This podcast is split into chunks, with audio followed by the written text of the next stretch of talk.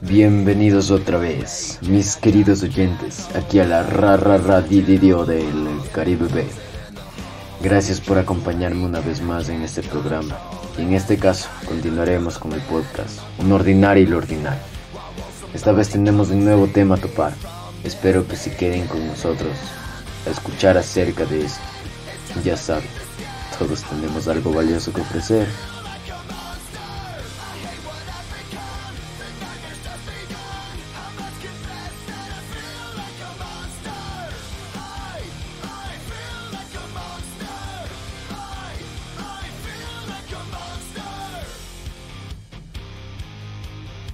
Como ya saben, este programa contiene spoilers de la serie Un Ordinary, así que, con esto en mente, espero que puedan acompañarnos. Y en el caso de querer leer este gran cómic, pueden hacerlo en la aplicación de Webtoon o en internet, de preferencia en mangaes.co.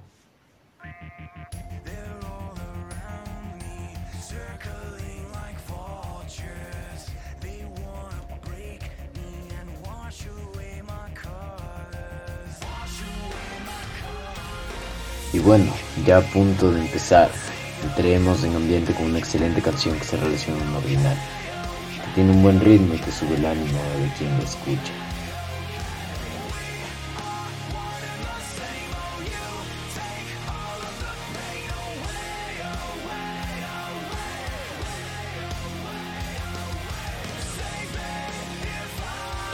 Episodio 2.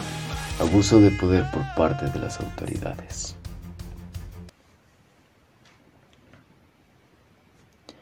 Esta vez tenemos un tema un poco más complicado. Es el abuso de poder por parte de las autoridades en un ordinario. Lo que claramente vamos a relacionar con la realidad. Pero, tranquilidad. Primero lo primero. En el mundo de un ordinario, recapitulando lo ya mencionado,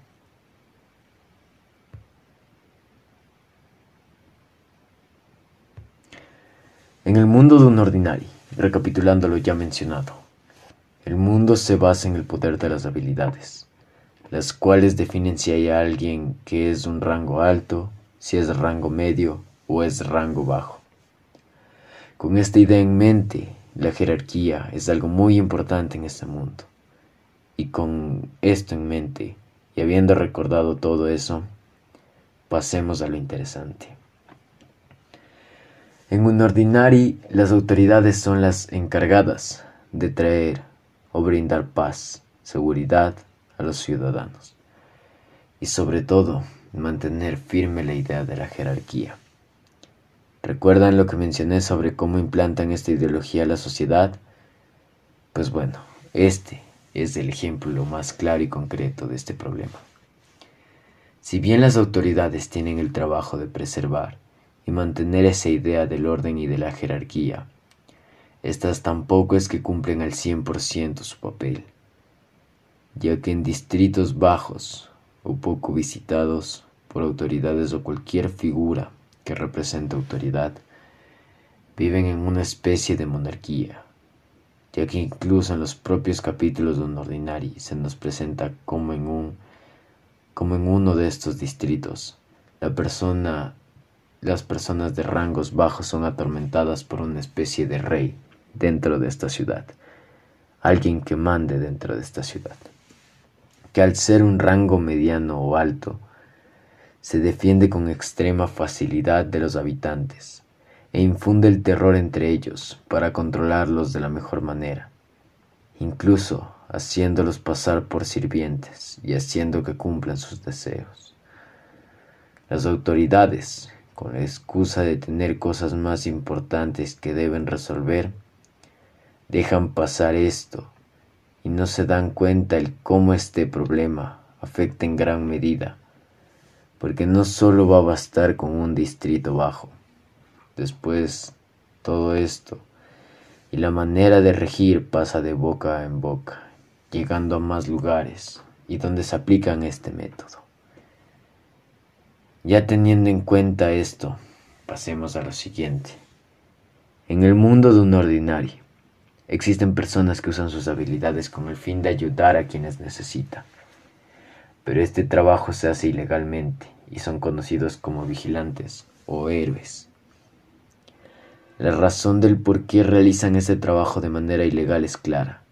Las autoridades prohíben este tipo de conducta, llegando al extremo de desde la escuela enseñar la jerarquía y cómo debe ser manejada. Es decir, los rangos altos viviendo su propia vida, mientras que los rangos bajos son marginados, menospreciados y maltratados. Desde la escuela implantan este chip acerca de los vigilantes, que son malos para la sociedad y que no permiten el avance de esta misma, que la retrasan y que atraen problemas. Por lo tanto, en las escuelas y particularmente Wellstone tratan de mantener esta idea en los estudiantes hasta que se gradúan. Pero bueno, ustedes, mis queridos oyentes, se preguntarán, ¿Por qué o cómo es que empezó este problema? Yo les diré, gracias por preguntar.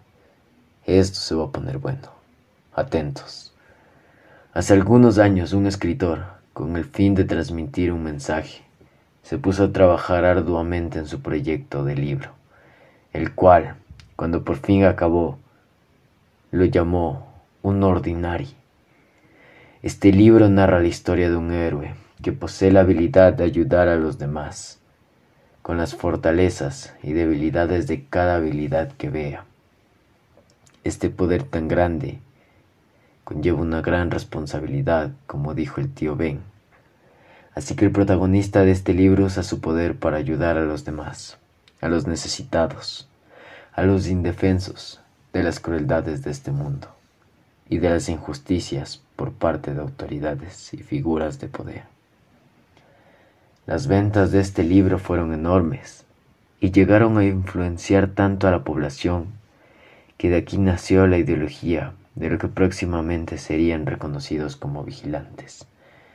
Salían a las calles a proteger a las personas, tratando de usar sus poderes con una mejor mentalidad y un fin más humanitario y justo. Pero todo esto sería en vano. Un grupo llamado Brasa dirigido por una entidad conocida como Ember, empezó a actuar poco tiempo después de que nacieran los vigilantes, eliminando a estos uno por uno, y claro, por eliminar me refiero a matarlos.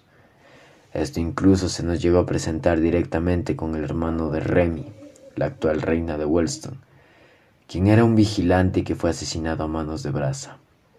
De esta manera vuelve a difundirse este régimen de terror acerca de desafiar a la jerarquía, haciendo que los pocos vigilantes que quedaban se retiren por miedo.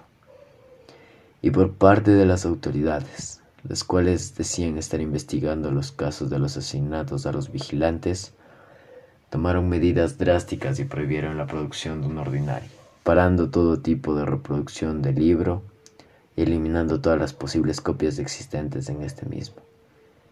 Gracias a esto, volvieron a tener esta jerarquía tan justa, entre comillas, que habían perdido por un momento. Pero bueno, habiendo visto y hablado de todo esto, pasemos a relacionarlo con la realidad. En nuestro mundo, el abuso de poder por parte de las figuras que tienen esta característica no es tan anormal encontrarlo desde lo más pequeño. Por ejemplo, los policías, estos que se suponen representan figuras de autoridad, usan ese título a su propio beneficio, haciendo cosas que son inmorales a los ojos de las personas. Claro, con tal de beneficiarse a ellos mismos. Y en estos casos no es por la jerarquía o el propio poder. Por lo general, nuestro mundo se mueve con dinero. Y estas figuras autoritarias se benefician de esto.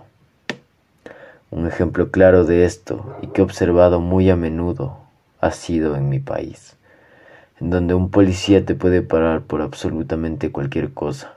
Se inventa excusas para multarte por algo que probablemente no hayas hecho. Y lo que buscan no es que aceptes la multa.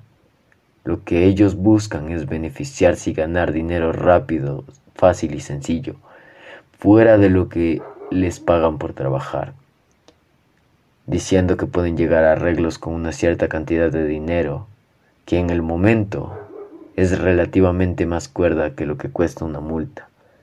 Y haciendo esto, esto se beneficia. Ahora entremos en un ejemplo un poco más claro y de una magnitud mucho mayor. El abuso de poder y las revueltas en Colombia.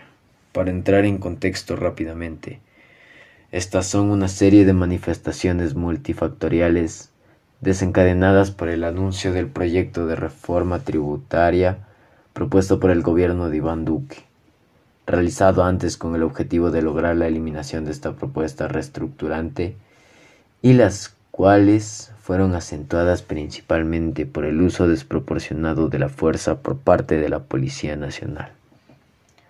En este caso, podemos observar cómo las figuras de autoridad en Colombia, los policías y militares, actúan contra civiles con violencia y matando sin dudar a los que participan de estas, generando una especie de régimen de terror, justamente como se mencionó ya antes por parte de la organización de Brasa en el mundo de un ordinario. Está claro que hay policías o militares que no están de acuerdo con esta manera de actuar, pero lamentablemente tienen que responder a las órdenes de quien está a cargo. Con esto en mente, el abuso de poder más fuerte sería en este caso el presidente, porque bien se sabe, muchos de los colombianos no están de acuerdo con lo que va de su mandato y estas personas salieron a manifestar, en su gran mayoría de forma pacífica, bailando, caminando, cantando, etc. Y este, utilizando las fuerzas a su disposición, como los policías y militares ya mencionados, para contraatacar a la gente que está en desacuerdo con él. Y aquí también sufren estos individuos, porque primero, no tienen la oportunidad de, como cualquier ciudadano, dar un voto por quien quiere que mande en su país y cuando gana el electo menos favorable, estos no tienen nada más que obedecer.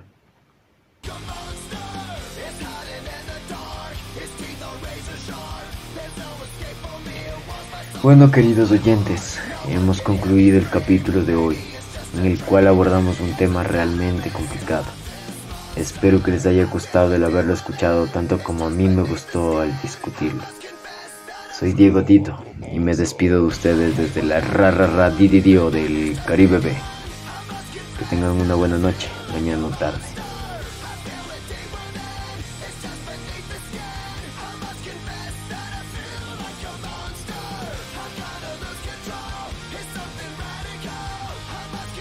Hey, empieza a llamar más la atención el cómico imaginario, ¿a que sí? Les invito a leerlo para comprender de mejor manera este podcast.